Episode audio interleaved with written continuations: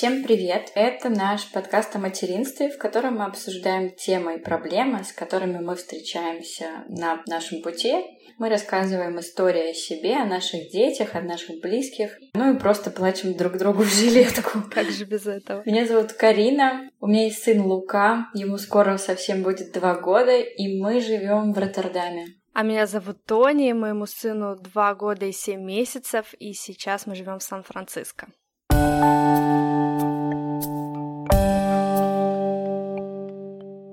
предыдущем бонус-эпизоде мы объявили о конкурсе. Обязательно пройдите на страничку нашего подкаста и поучаствуйте в нем. Правила очень простые. О них вы можете почитать там. И мы как раз упомянули, что в этом выпуске мы будем говорить на какую тему, Карина? Мы будем обсуждать тему переезда с детьми, но в том числе тему путешествий, наверное, потому что они смежные и, в принципе, готовиться и к переезду, и к путешествию нужно примерно одинаково.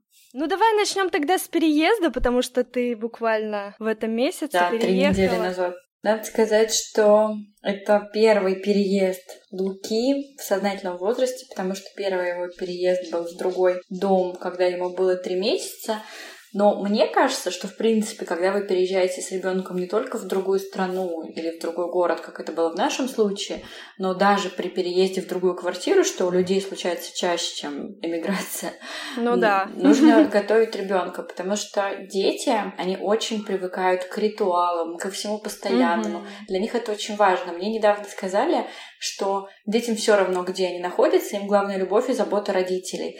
Вот как раз сейчас у моего ребенка возраст, когда, да, забота, любовь родителей, она всегда важна, но ему также важны вещи, которые его окружают. Mm-hmm. А еще, так забегаю вперед, я поняла, что у меня достаточно удобный возраст для переезда, потому что я тут познакомилась с мамой, у нее ребенок возраста твоего Олега, и в России он уже ходил в сад, она, девочка, уже ходила в сад, uh-huh. а в Нидерланды они переехали, она не ходила в сад. И вот если uh-huh. у меня Лука, может быть, скучает по одной из наших собак, по дедушке и бабушке, по каким-то там своим игрушкам он их вспоминает, то тут ребенок скучает по друзьям из сада. Она просто приехала, и у ребенка была действительно какая-то сложная адаптация, и она скучает по своим друзьям из сада. Поэтому тут нужно тоже понимать, что у всех детей разный возраст. Мне кажется, детям месяцев до восьми в принципе, им действительно важна мама, папа, ну и какие-то там совсем мелкие вещи, mm-hmm. которые связаны с ритуалом. Чем старше ребенок, тем сложнее ему, так же как и нам взрослым, они все-таки отказываются от привычного своего быта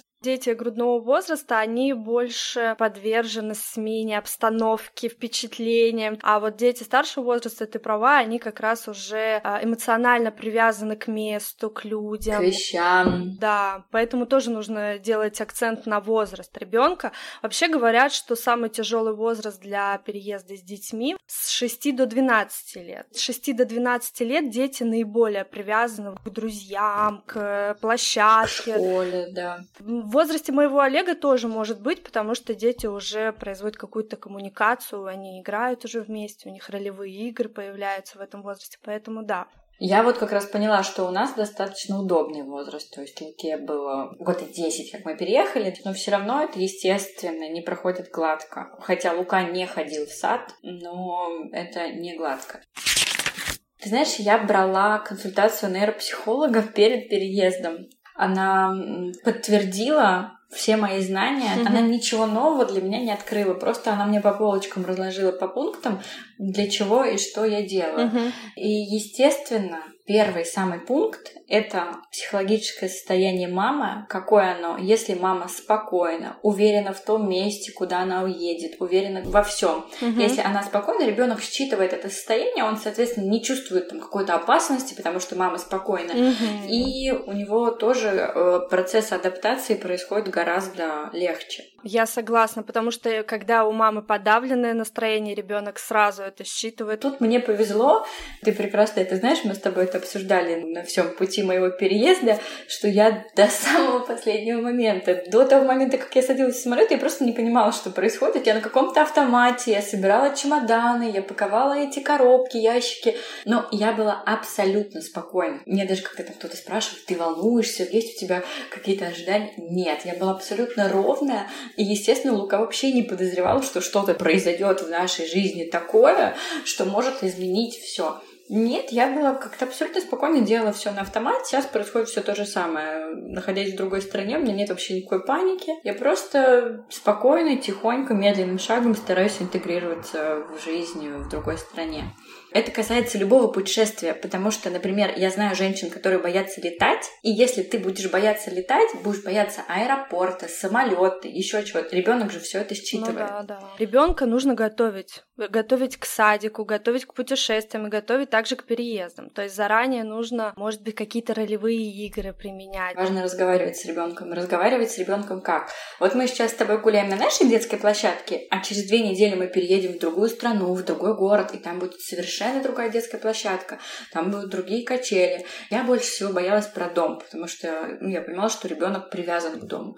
И я ему говорила, вот видишь, у нас сейчас угу. такая кухня, мы готовим на нашей кухне, а вот посмотри, у нас будет вот такая квартира, кухня будет отличаться, но ты будешь помогать там мне готовить. В моем случае я до конца не знала, какая у нас будет кухня, ну, потому что квартиру мы уже нашли тут. Но в целом нужно вот с ребенком давать такие якори. И дальше уже, когда ты приезжаешь на место, mm-hmm. ты подтверждаешь свои слова, и ребенок, даже если он еще там в возрасте Луки, там не совсем хорошая память, но он помнит, что вот мама говорила, и мама подтверждает, что мы сейчас будем ходить в новый магазин игрушек, а не в наш магазин игрушек, и что мы там будем покупать то-то, то-то. Очень важно с ребенком все-таки разговаривать, что мне было сложно, потому что адекватно я понимаю, что ребенок нифига не понимает, что такое переезд.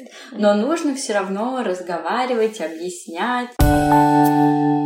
Thank you.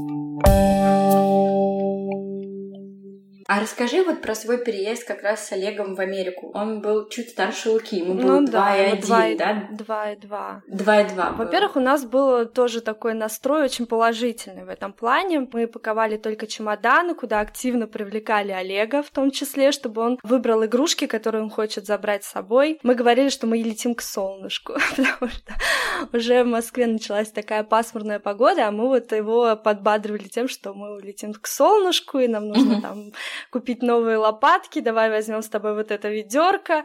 В общем, всячески его подбадривали тем, что вот у нас предстоит такое путешествие. Хотя у нас была возможность оставить ребенка у бабушек и дедушек, но мы решили, что пусть он принимает угу. активное участие в этом процессе, это будет полезно для всех нас. Потом, ну, после переезда мы вообще приехали сюда с тремя чемоданами, поэтому как такового глобального переезда у нас не было. Мы больше переживали за акклиматизацию, за перестроение часовых поясов, угу. ну, какие-то за такие Я моменты. Я за перестроение часовых поясов тоже бы переживала бы. Да, да, да. Ну, вот как-то так мы очень быстренько собрали свои вещи и со спокойной душой счастливые отправились в новую страну. Больше мы на самом деле погрузились в сам процесс переезда в Вене, когда мы возвращались из Вены в Россию, вот там, да, вот там вот в полной мере мы ощутили, что такое...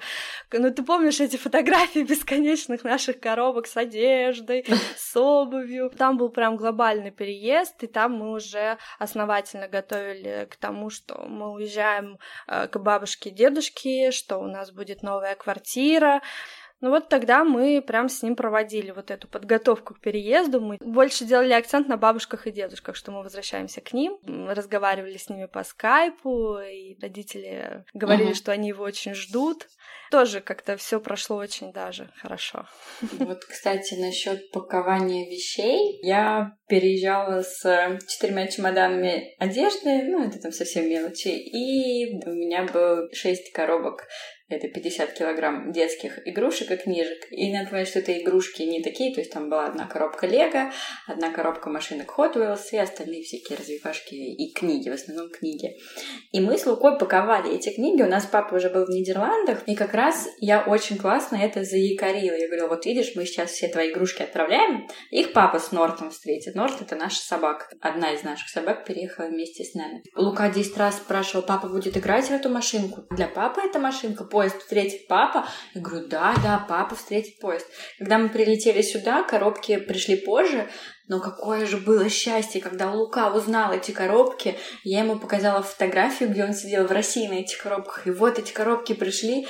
Тут просто было столько счастья. Mm-hmm. Но помимо простых игрушек, я хотела сказать, что обязательно, даже в путешествии, нужно всегда брать с собой важные для ребенка вещи, которые связаны с каким-либо ритуалом. Например, пижаму, любимую пижаму ребенка. Я, например, всегда беру, там, даже если в Испанию мы летим на море, я всегда брала пижаму, его плед, У некоторых детей я знаю, что это бывает любимая игрушка, а вот эти все вещи я везла в чемоданах. Я везла его пижамы, я везла его тарелочки, потому что когда мы приехали на первую квартиру в Амстердаме, я достала его посуду, из которой он ел. Просто там счастье было, что вот это моя тарелочка, из которой я год ел дома в Москве. Свечку я взяла, потому что мы задуваем свечку uh-huh. перед сном. И тем самым ребенку гораздо легче, когда его любимые вещи путешествуют uh-huh. вместе с ним. Поэтому я даже советую просто для путешествий mm-hmm. все это брать. Вот у меня Олег, он очень негативно относился к тому, что я собираю все его игрушки и отправляю. У нас тоже была одна коробка из Вены. И он прям, прям очень переживал, куда я их прячу, и почему я закрываю игрушки, и почему у него нет открытого доступа к этим игрушкам. Вечером мы сложили все игрушки, естественно, ему захотелось в них сразу вся, во все поиграть, он их достал, и потом уже, когда он лег спать, мы без него тихонечко все упаковали и спрятали эту коробку коробку, чтобы он не видел, потому что, ну, действительно, у ребенка было какое-то непонимание, что вообще происходит, почему это все там. Как у тебя, Лука, относился к тому, что ты отправляешь его игрушки ты это делала при нем? Мы или? отправляли игрушки папе поиграть. Папа будет с ними играть, и Лука приедет, и они будут играть вместе. У меня была своя легенда. Нет, это правда. Mm-hmm. Папа приехал, они вместе играют в эти машинки поезда. Он с удовольствием собирал, но он собирал для папы и Норта. Это что же, Олег просто не понимал, у него все люди рядом, а тут у нас папы уже не был рядом. Мы, конечно, с удовольствием все это собрали. Я вспомнила насчет вещей. Помнишь, когда мы летом приехали с Лукой к тебе в гости просто mm-hmm. на ночь? Mm-hmm. Чтобы вы понимали, я приехала Тони с огромным рюкзаком, там было постельное белье Луки, потому что я боялась, что он в новой кроватке будет не очень спать, но Лука как бы никогда не спал в кроватке, об этом вы можете услышать в нашем эпизоде про сон, так что зря я тащила с собой это постельное белье, но я всегда перестраховываюсь и беру какие-то такие вещи. Мало ли бы у меня не было для вас постельного белья, а тут опачка. Нет, тут уже не про тебя, тут про то, что тут его постельное белье с тучками. Это же важно для него.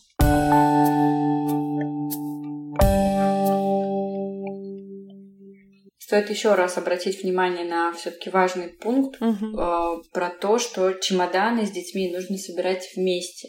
Помимо того, что мы рассказываем, что мы летим там на море или к солнышку и полетим на большом-большом самолете, нужно привлекать ребенка собирание чемоданов, потому что, во-первых, это весело.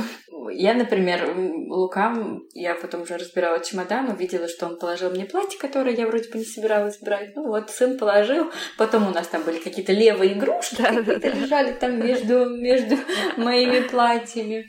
Вообще, как у вас происходит жизнь в новой стране, расскажи. А первую неделю я очень переживала за то, что у нас сильно сбился режим. Хотя у нас разница во времени всего два часа, но режим сбился. У нас сбился режим не только сна, но и режим питания. Начались проблемы с едой, mm-hmm. потому что Лука не хотел есть ту еду, которая есть тут. У меня не было возможности готовить ту же еду. Конечно, были сложности, потому что ребенок это ребенок. И были у нас и истерики, и валяние на полу. И я прекрасно понимала, что он просто стрессует, но не может по-другому этого выразить, потому что все-таки быт изменился. И первую неделю мы жили не в нашей квартире, а в квартире, в которой очень сложно находиться ребенку. Она не приспособлена для детей. И мы очень-очень-очень много гуляли. То есть, чтобы ты понимала, в Москве мы улетели из Москвы в январе, где ты с ребенком ну, два часа в день погуляешь. Это прям ты хорошая мама. А тут мы гуляли 6-7 часов в день. Он просыпался, мы завтракали, и я, чтобы он не, не убил просто эту квартиру, мы выходили. Да, мы ходили с ним в музеи, а, мы ходили с ним в кафе, мы проводили много времени на детской площадке, благо зима в Нидерландах такая для гуляния хорошая. И mm-hmm. ему было это тяжело, потому что он не привык. Он привык дома с мамой по определенному расписанию жить, а тут все сбилось. Сейчас у нас уже своя квартира, свой дом в течение двух недель. Вот сейчас мы обустраиваем ему комнату, скоро будем пытаться переселить его постепенно. И сейчас все наладилось. Ну, есть, конечно, какие-то проблемы. То, чего я очень боялась, это нормально, когда у ребенка при переезде или путешествии случается откат. Очень часто бывает, что в путешествиях на море, угу. как правило, случается скачок роста. Ребенок, который не говорил, начинает много говорить.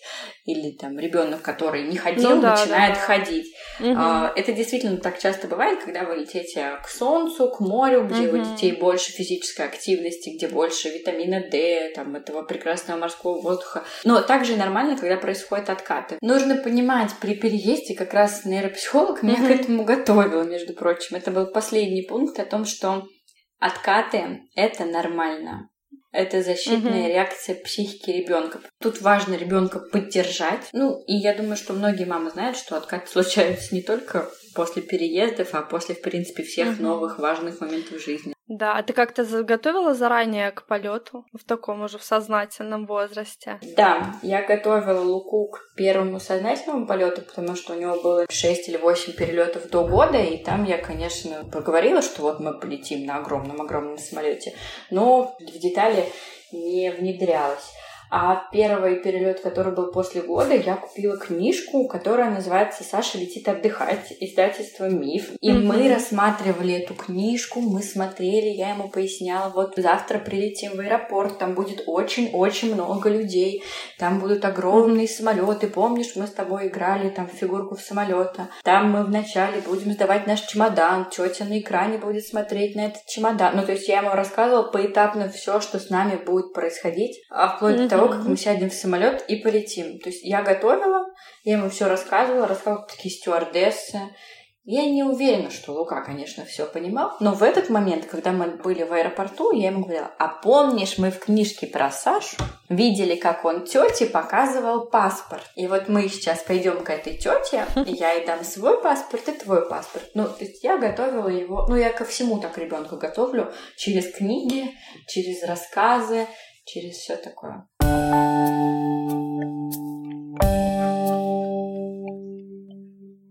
Расскажи про полеты. Мне кажется, это очень интересная часть, потому что не у всех есть такой опыт полетов, как у тебя. В жизни Луки было полетов 12 пока что, ну, 12-13. Я на 30 остановилась и больше не считала.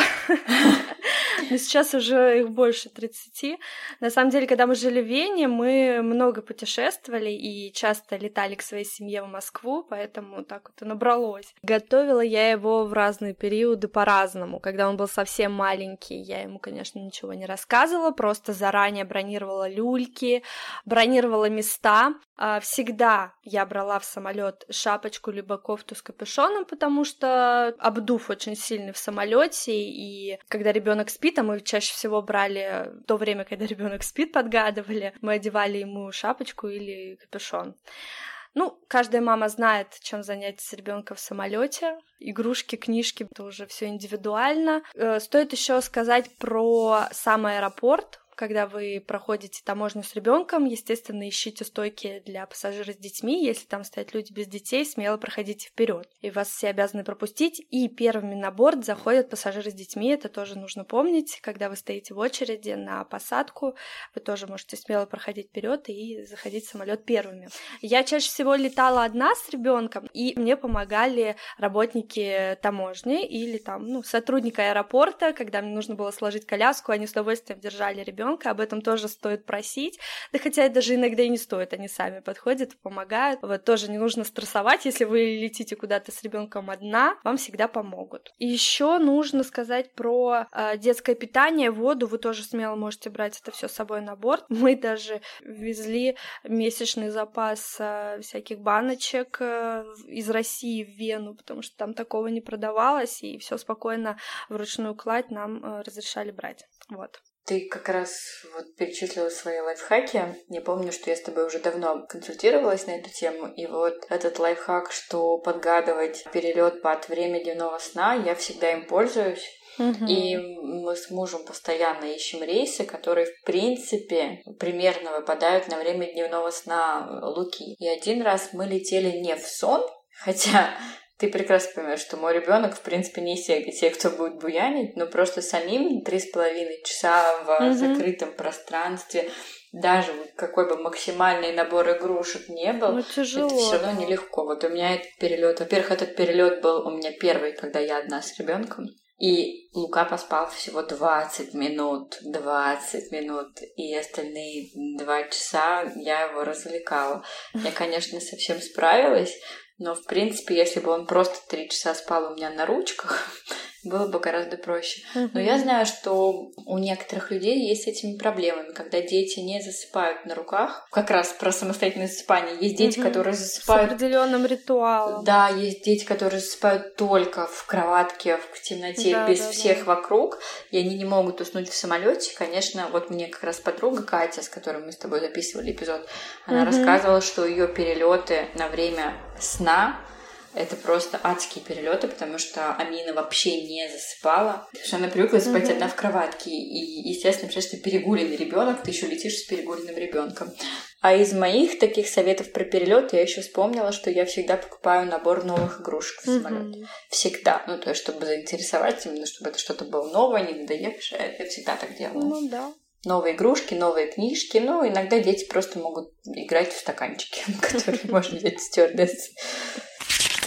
Ну, естественно, когда ребенок еще на грудном скармливании, на взлете, на посадке, ну, можно его спокойно кормить, и никакого дискомфорта не будет у ребенка. Дети постарше спокойно справляются, если им дать сок или какую-нибудь вкусняшку. Или водичку, да. Или водичку, да. Я помню свой первый перелет после того, как мы... Мы, по-моему, еще тогда не свернули грудное вскармливание, я просто перестала кормить его днем.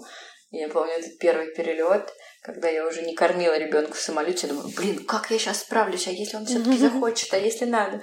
В общем, все прошло так же гладко, как если бы ребенок летел с грудью во рту. Поэтому тут у меня было больше переживаний. Я сейчас понимаю, что тогда я просто это себе выдумала, потому что у нас были очень смешные перелеты с Максом. Он надо мной смеялся. Только мы сидим в самолете, мы еще не начинаем лететь, и Карина уже просто наготове, когда нужно ребенку дать грудь. Он говорит, да подожди, это самолет еще не тронулся. А я уже все готова. Быстрее.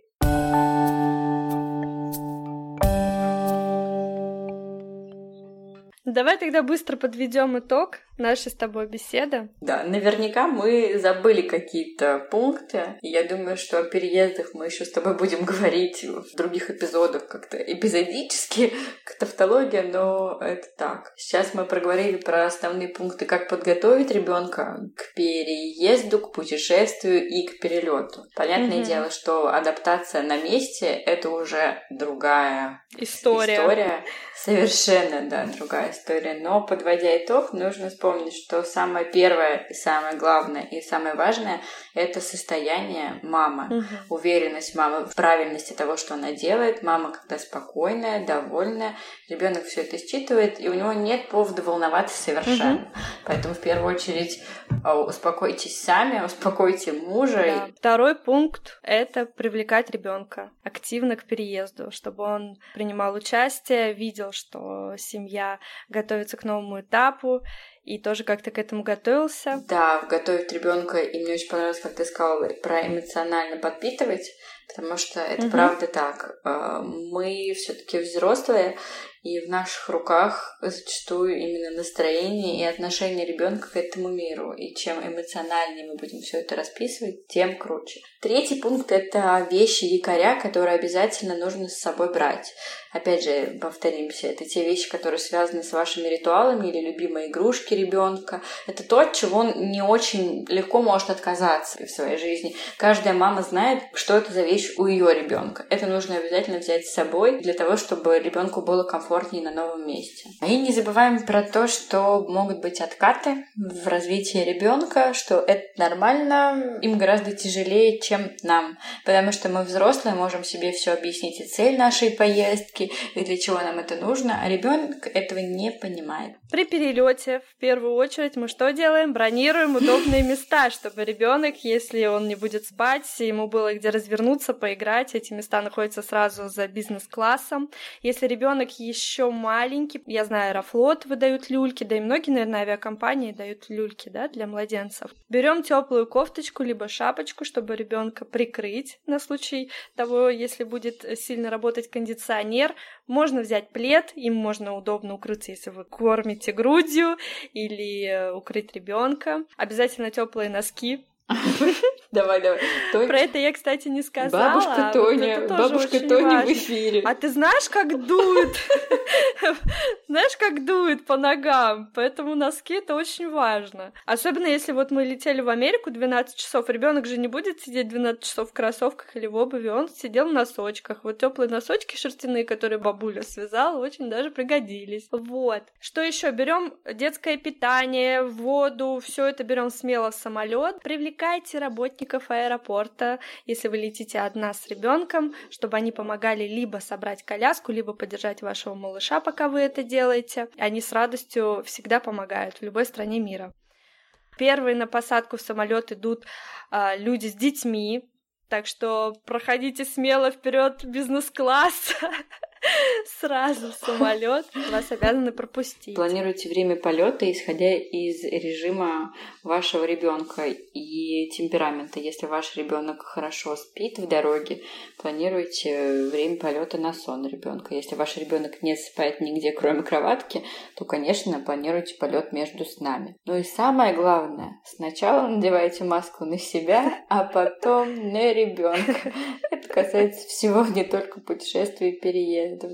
Не забывайте про наш конкурс, о котором мы рассказали в прошлом бонус-эпизоде. Участвуйте, пишите отзывы о нашем подкасте, присылайте нам скрины или упоминайте нас. Мы ждем вашего участия, очень ждем. Если мы и наш подкаст вам понравились, пожалуйста, поставьте нам оценку. Нам будет очень приятно. И пишите отзывы и комментарии на тех площадках, на которых это возможно. Это очень важно для того, чтобы о нашем подкасте узнало как можно больше людей. Да, поэтому не забывайте, если вы послушали этот эпизод и еще не поставили лайк, обязательно нам его поставьте. Мы желаем всем хорошего дня. Услышимся на следующей неделе. Хороших путешествий, перелетов адаптации. Да, чтобы это прошло у вас максимально комфортно. Карина, тебе спокойной ночи. Да, тебе хорошего дня. А сколько у нас сейчас с тобой разница? 12 часов? 13? Слушай, у меня сейчас пол второго. Пол второго. У меня пол одиннадцатого. Ага. Все. Ну, зачем об этом дать нашим слушателям? Всем пока.